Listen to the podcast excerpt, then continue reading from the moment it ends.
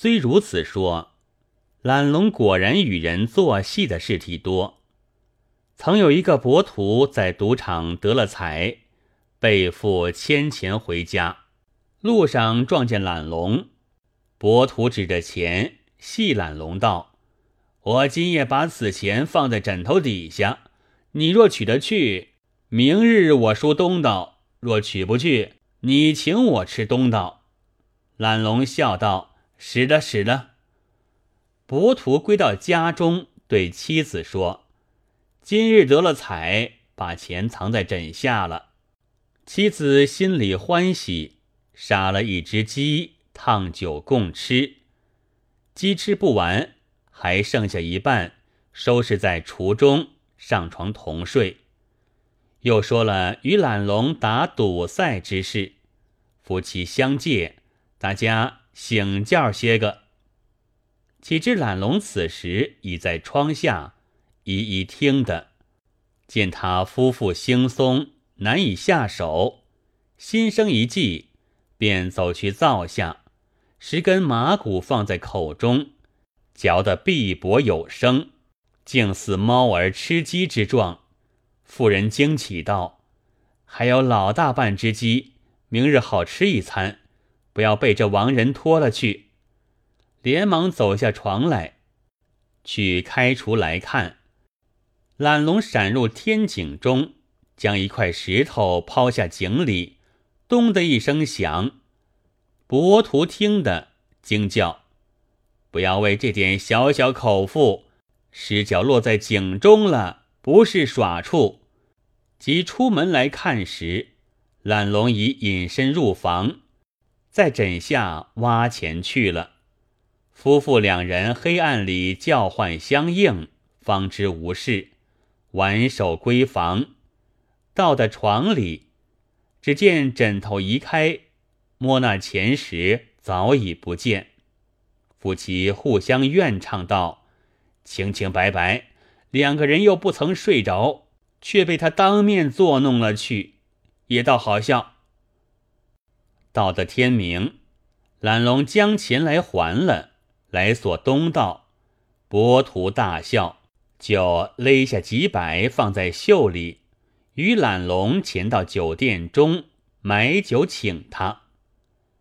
两个饮酒中间细说昨日光景，拍掌大笑。酒家翁听见来问其故，与他说了。酒家翁道：“一向闻之手段高强，果然如此。”指着桌上锡酒壶道。今夜若能取得此壶去，我明日也输一个东道。懒龙笑道：“这也不难。”酒家翁道：“我不许你毁门坏户，只在此桌上，凭你如何取去。”懒龙道：“使的，使的。”起身相别而去。酒家翁到晚吩咐牢关门户。自家把灯四处照了，料到进来不得，想到我停灯在桌上了，拼着坐着守定这壶，看他哪里下手。酒家翁果然做到夜分，绝无影响。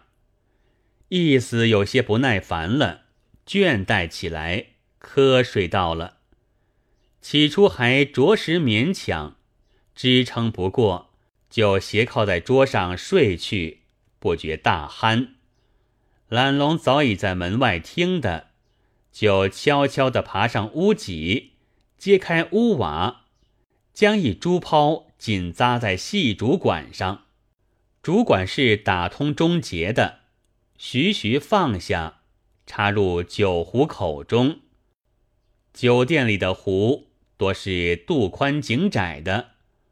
懒龙在上边把一口气从竹管里吹出去，那珠泡在壶内胀将开来，已满壶中。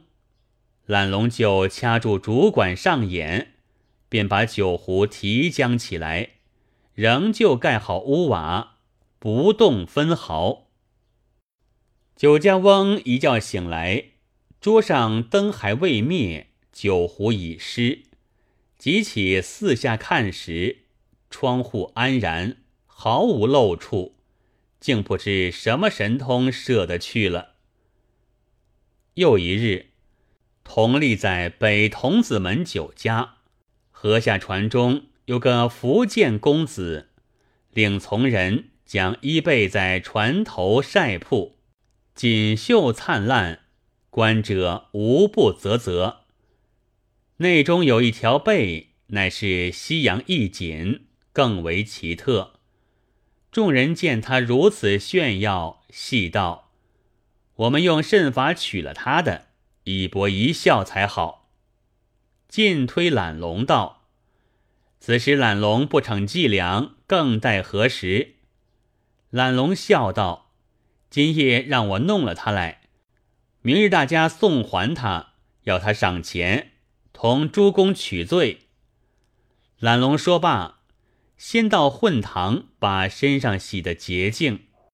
再来到船边看向动静，守到更点二声，公子以众客尽待酣意，潦倒模糊，打一个混铜铺，吹灭了灯，一起借地而寝。懒龙疏忽闪烁，已砸入众客铺内，挨入被中，说着闽中相谈。故意在被中挤来挤去，众客睡不相意，口里何罗埋怨。懒龙也作闽音说睡话，趁着挨挤杂闹中，扯了那条一锦被，卷作一束，就做睡起要泄尿的声音，公然拽开舱门，走出泄尿，竟跳上岸去了。船中诸人一歇不绝，即到天明，船中不见锦被，满舱闹嚷。公子甚是叹息，与众客商量：要告官又不值得，要住了又不舍得，只得许下赏钱一千，招人追寻踪迹。懒龙同了昨日一干人下船中，对公子道。船上所施锦被，我们已见在一个所在。公子发出赏钱，与我们弟兄买酒吃，包管寻来奉还。公子立叫取出千钱来放着，待被到手即发。懒龙道：“可叫管家随我们去取。”公子吩咐亲随家人，同了一伙人走到徽州档内。认着锦被，正是原物。亲随便问道：“这是我船上东西，为何在此？”当内道：“早见一人拿此被来当，我们看见此锦不是这里出的，有些疑心，不肯当钱与他。”那个人道：“你们若放不下时，我去寻个熟人来，保着称银子去就是。”我们说这个使得，那人一去竟不来了。我原道必是来历不明的，既是尊州之物，拿去便了。等那个来取时，小子还要捉住了他，送到船上来。众人将了锦被去还了公子，就说当中说话。公子道：“我们客边的人，但得原物不失罢了。”还要寻那贼人怎地？就将出千钱送与懒龙等一伙报事的人，众人收受，聚到酒店里破除了。原来当里去的人也是懒龙央出来的，把锦被脱卸在那里，好来请赏的。如此做戏之事，不一而足，正是。卢船能发种，川渝何足薄？若托大如眼，是名善戏谑。懒龙固然好戏，若是他心中不快意的，就连针带耍，必要扰他。有一伙小偷置酒，邀懒龙游虎丘，船经山塘，暂停米店门口河下，穿出店中买柴沽酒。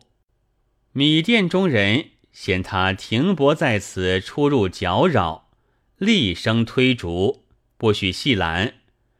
众偷不平争嚷，懒龙丢个眼色道：“此间不容借走，我们移船下去些，别寻好上岸处罢了，何必动气？”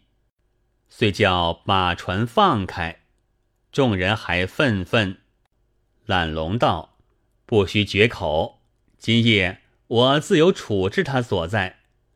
众人请问，懒龙道：“你们去寻一只战船来，今夜留一樽酒，一个科及暖酒家伙、心叹之类，多安放船中。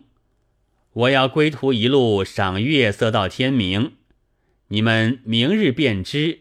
眼下不要说破。”是夜虎丘席罢，众人散去。懒龙约他明日早会，只留得一个善饮的为伴，一个会行船的持高，下在战船中回来。经过米店河头，店中已窘闭的严密。其实河中赏月归舟、吹唱过往的甚多。米店里头人安心熟睡，懒龙把船贴米店板门住下。日间看在眼里，有米一顿在店角落中，正临水刺进板之处。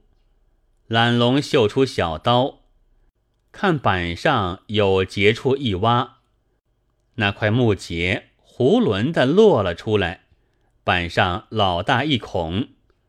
懒龙腰间摸出竹管一个，两头削如藕坯，将一头在板孔中插入米盾，略摆一摆，只见盾内米簌簌的从管里泻将下来，就如注水一般。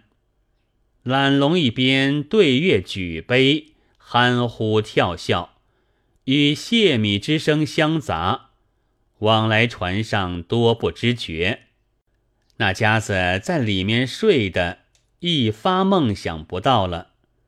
看看斗转身横，管中没得卸下，想来盾中已空。看那船舱也满了，便叫解开船缆，慢慢的放了船去。到一僻处，众偷皆来，懒龙说与缘故。尽皆抚掌大笑，懒龙拱手道：“辽凤列位众分，已达昨夜盛情，竟自一无所取。那米蛋直到开顿，才知其中已空，再不晓得是几时失去，怎么样失了的。”苏州新兴百柱帽，少年浮浪的。无不带着装潢。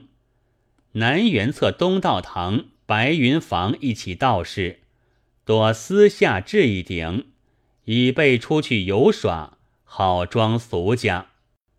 一日夏月天气，商量游虎丘，已叫下酒船。